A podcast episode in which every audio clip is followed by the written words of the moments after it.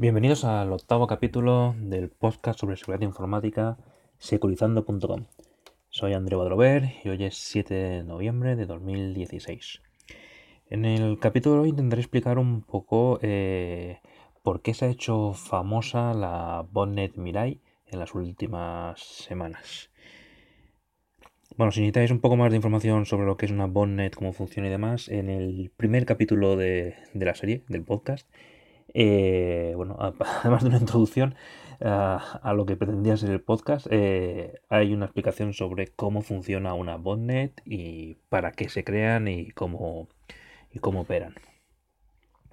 Pero bueno, para el capítulo de hoy haremos una definición, repaso la definición básica, que sería que una botnet es una red de ordenadores controlados por un tercero que ejecutan sus instrucciones sin el conocimiento, ni mucho menos autorización, del verdadero propietario de esas máquinas. Así pues, tenemos ordenadores eh, que coordinadamente ejecutan unas instrucciones de un tercero que no son, que no son sus verdaderos dueños. Esta botnet se llama Mirai, que es traducido al español, es una palabra japonesa que traducido al español sería el futuro. Se ha hecho famosa eh, tras el ataque al blog del periodista de seguridad informática Brian Krepp, eh, que consiguió el récord de tráfico en, ataques de DOS, de negación distribuida de, de Distributed Denial Service. Eh, esto fue en septiembre de este año. Y luego, por lo mm, que salió a la palestra en los medios generalistas, fue el ataque a la empresa DIN, especialista en servicios de DNS, del pasado 21 de octubre de 2016. Em, este ataque afectó a grandes empresas eh, de, la, de Internet, Netflix, Twitter, GitHub, y eh, que, bueno, básicamente este, este ataque contra la empresa DIN hizo que los clientes no pudiesen resolver los nombres de dominio, con lo cual para un usuario básico no funciona Internet porque no podía acceder a ninguna web. Bien, eh, ¿qué pasa con esto? Bueno, el cambio principal de esta botnet con otras anteriores eh, es que el creador liberó el código fuente y lo publicó. Entonces cualquiera puede usarlo, modificarlo, mejorarlo, adaptarlo a sus necesidades y bueno, estudiarlo en definitiva. Este es un cambio importante porque ya no es eh, bueno, un hacker que decide hacer un trabajo y lo explota como buenamente puede, sino que está a disposición de cualquiera con unos mínimos conocimientos se pueda montar su propia botnet con lo que eh, el, alcance y las amenazas se multiplican bastante. Bien, este, este software lo que hace es escanear Internet en busca de sistemas conectados que tengan la contraseña por defecto. Estamos hablando, pues, sobre todo cámaras de televisión eh, de circuito cerrado, que bueno, la gente instala en sus casas, en la nave, en, la nave del almacén de una empresa, para poderlo revisar desde, pues, desde su trabajo, desde otra oficina remota. Eh, cámaras de guarda, guarda bebés para bueno, eh, vigilar qué hace el bebé. Y bueno, mm, esta serie de sistemas es común que se conecten, se publiquen en internet para que sean visibles desde fuera. Si esta publicación no se hace, se hace de cualquier manera con siguiente, siguiente y ya está, es posible que, bueno, mm, si mantenemos las contraseñas por defecto que traen del fabricante, muy posiblemente seremos infectados por esta botnet. Porque esto es lo que hace. Rastrea Internet en busca de estos, estos dispositivos, de lo que se, ahora se denomina Internet of Things, o Internet de las Cosas, IoT. Eh, los rastrea, los identifica y utiliza una serie de usuarios, y contraseñas que vienen por defecto de los fabricantes y, entra en el equipo. Y una vez entrado, los infecta en memoria. Eh, cabe indicar que este software de momento solo infecta el equipo arrancado en memoria. La desinfección es tan sencilla como reiniciar el equipo. Una vez que lo reiniciamos, se pierde lo que hay en memoria, arranca de cero y ya está. Ya tenemos un equipo mm, sin infección. ¿Qué pasa? Que bueno, si no hemos cambiado la contraseña, pues al cabo de un par de minutos nos volverán a infectar. no hay mucho más. Eh, un equipo infectado dentro de la red Mirai eh, consulta a un servidor de Command and Control para conocer su próxima víctima y lanza un ataque. Eh, los ataques son simple y llanamente ataque de negación de servicio por fuerza bruta. Eh, la cuestión es lanzar millones de, la máxima cantidad de peticiones posibles contra la víctima y ya está. No usa ninguna tecnología especial, simplemente es fuerza bruta de muchas máquinas pequeñas. Bueno, eh, sí que es hay un detalle y es que bueno, el creador original decidió no tener problemas con la Policía Federal Americana, parece ser, porque definió una serie de rangos de Internet a los que no había que ni siquiera monitorizar ni escanear.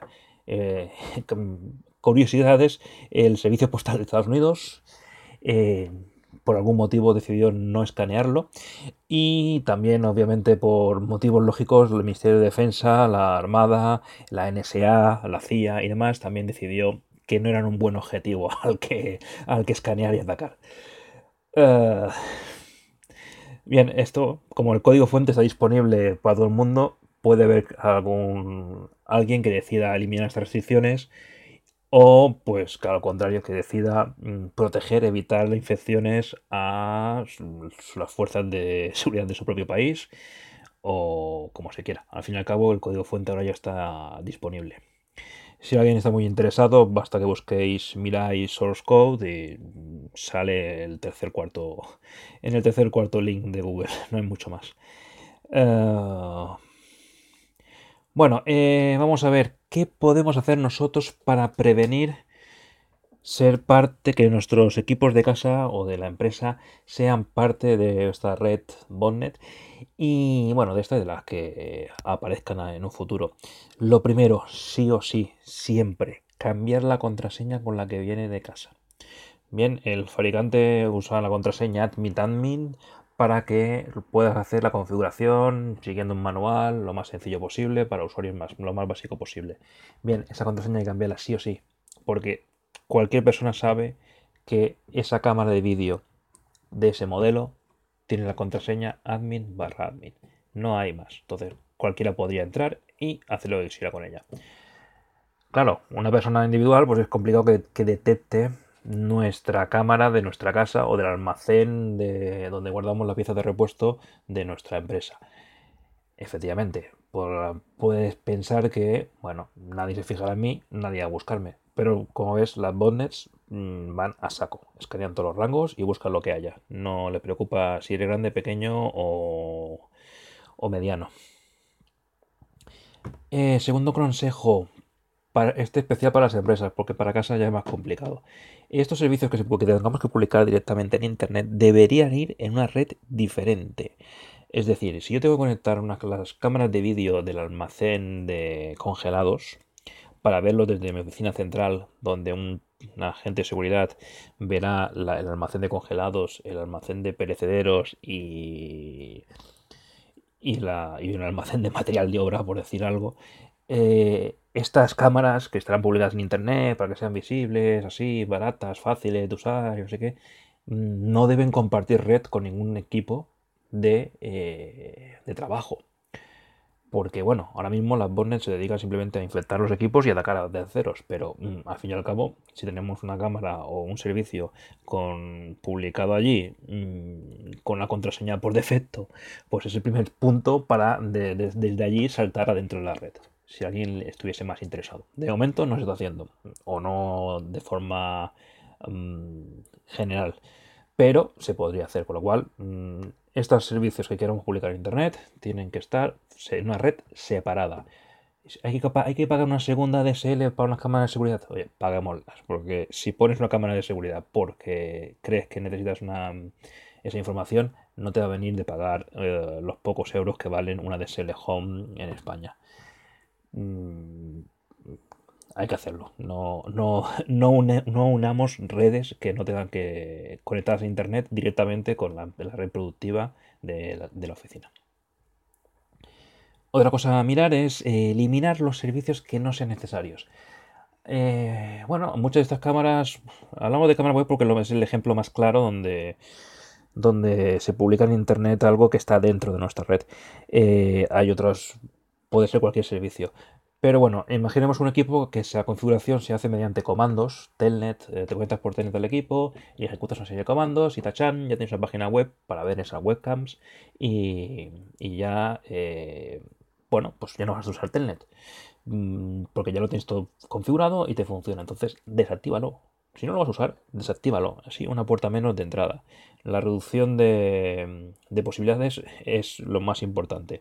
En seguridad informática, cualquier puerto abierto es un problema. Así que si no lo vas a usar, ciérralo y ya está. Usa la web y que para eso la tienes. Bueno, otro consejo que lo voy a dar, pero de aquella manera, eh, sería cambiar el puerto donde escucha el servicio.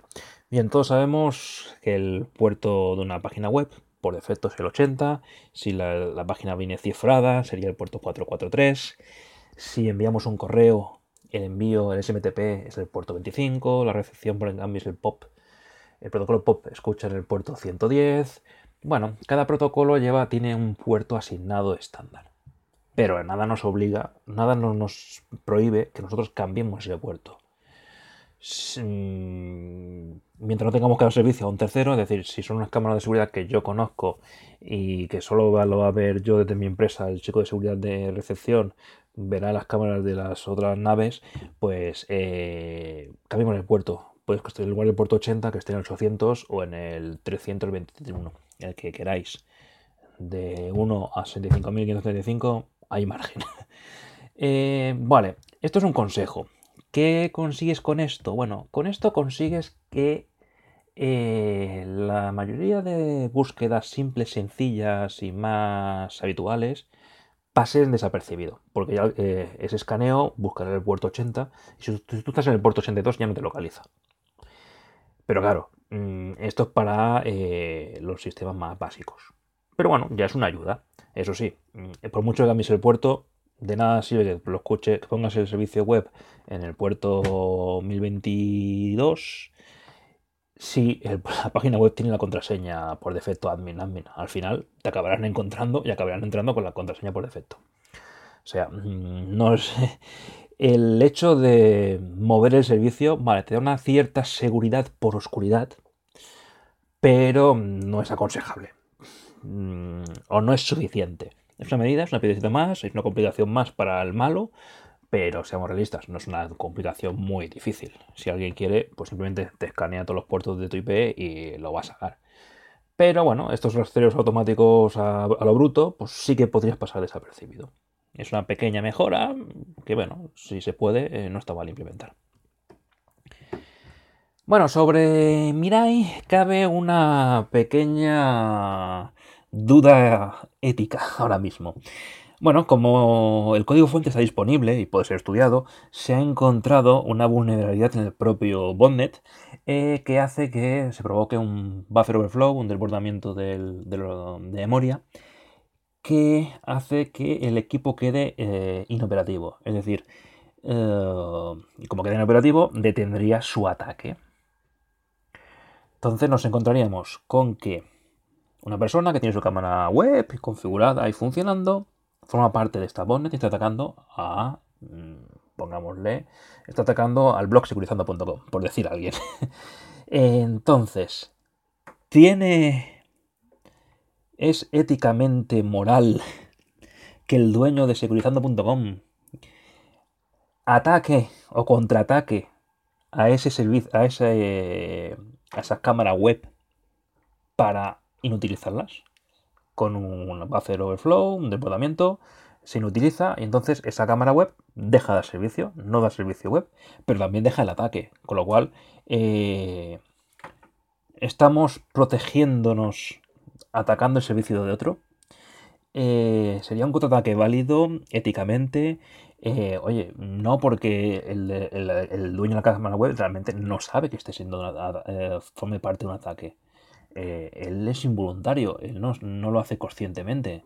Mm, es, ético que le tumbemos un servicio que él sí usa para proteger el servicio de un tercero que él ni siquiera sabe y que probablemente ni siquiera sabe que exista. Bueno, pues allí ya tenemos un pequeño dilema moral y en eso hay algunos favoritos por ahí dándole vueltas a qué hacer y qué no hacer. Eh, pero vamos, mmm, caerá. Yo creo que sí. El próximo gran ataque tal, a alguien se le ocurrirá mm, ir localizando todas las redes y ir anulando, atacando a esas máquinas y las tumbando. Eh, no quizás el dueño de la, víctima del ataque principal, sino alguna, algún equipo de hacking ético que diga, bueno, pues yo ataco a tal y elimino el, elimino la, el ataque principal. Bueno, eh, es éticamente cuestionable, pero mm, mi, apuesta es que sí que va a pasar. Bueno, eh, no sé si, si, os parece que esto puede llevar a, a una charla, pues bueno, eh, lo comentáis por los, por los blogs o, por, o en Twitter o por aquí, por comentarios, ¿vale? Y bueno, hoy antes de despedirme quería haceros una recomendación. Eh, no sé si recordaréis al principio de mis primeros capítulos que siempre hacía la bromita de a ver si habéis hecho ya la copia de seguridad. Eh, mi idea era grabar un capítulo sobre copias de seguridad, mm, pero la verdad es que bueno, los chicos de Bitácora de Seguridad, es un podcast que graban Sergio y Raúl, le dedicaron una hora a este tema. Eh, grabaron el capítulo en septiembre, yo, lo oí la semana pasada. Eh, y la verdad es que, bueno, profundiza bastante más en lo que es una copia de seguridad, qué es una copia, qué no es una copia, cuáles son las políticas de seguridad que conviene hacer, eh, movimiento de copias entre bases y demás. Eh, que es bastante más profundo de lo que yo tenía en mente. Así que bueno, pues me lo ahorro y, os derivo a ellos que, lo explican bastante bien. Y bueno, si alguien tiene alguna duda o tal, pues hombre, lo suyo es que lo habléis, preguntéis a ellos, que, que son los que graban el podcast, y si no, pues me comentáis, que no, no hay ningún problema en esa parte. Pero bueno, eh, nada, echadle un vistazo al podcast Bitácora de Seguridad. Yo os dejo un enlace al directo al capítulo en la entrada del blog de hoy y para facilitaros las cosas. Pero bueno, os podéis suscribir a su blog, a su podcast, que no está nada mal. Y bueno, esto ha sido hasta hoy. Veo que me he alargado un poquito más de lo habitual. Espero no haberos aburrido. Eh, hoy he grabado este podcast con un micro nuevo, de estos de, de aquí del cuello, de ponerse al cuello. Veremos. Eh, las pruebas que he hecho previas se escuchaba bastante mejor. Ahora veremos cuando se escuche la grabación completa. Eh, decidme cosas si se escucha bien, no mm, regular o vuelvo al micro de antes o me busco un micro aún mejor. Y nada, eh, bueno, si queréis hablar conmigo, contactarlo con lo que sea, pues tenéis las formas de siempre en el blog securizando.com, en la cuenta de Twitter securizando-bajo, en el grupo de Telegram, en las cuentas de Facebook y en la Google Plus, si es que alguien sigue usándolo. Y nada, esto es todo y muchas gracias. Hasta la próxima.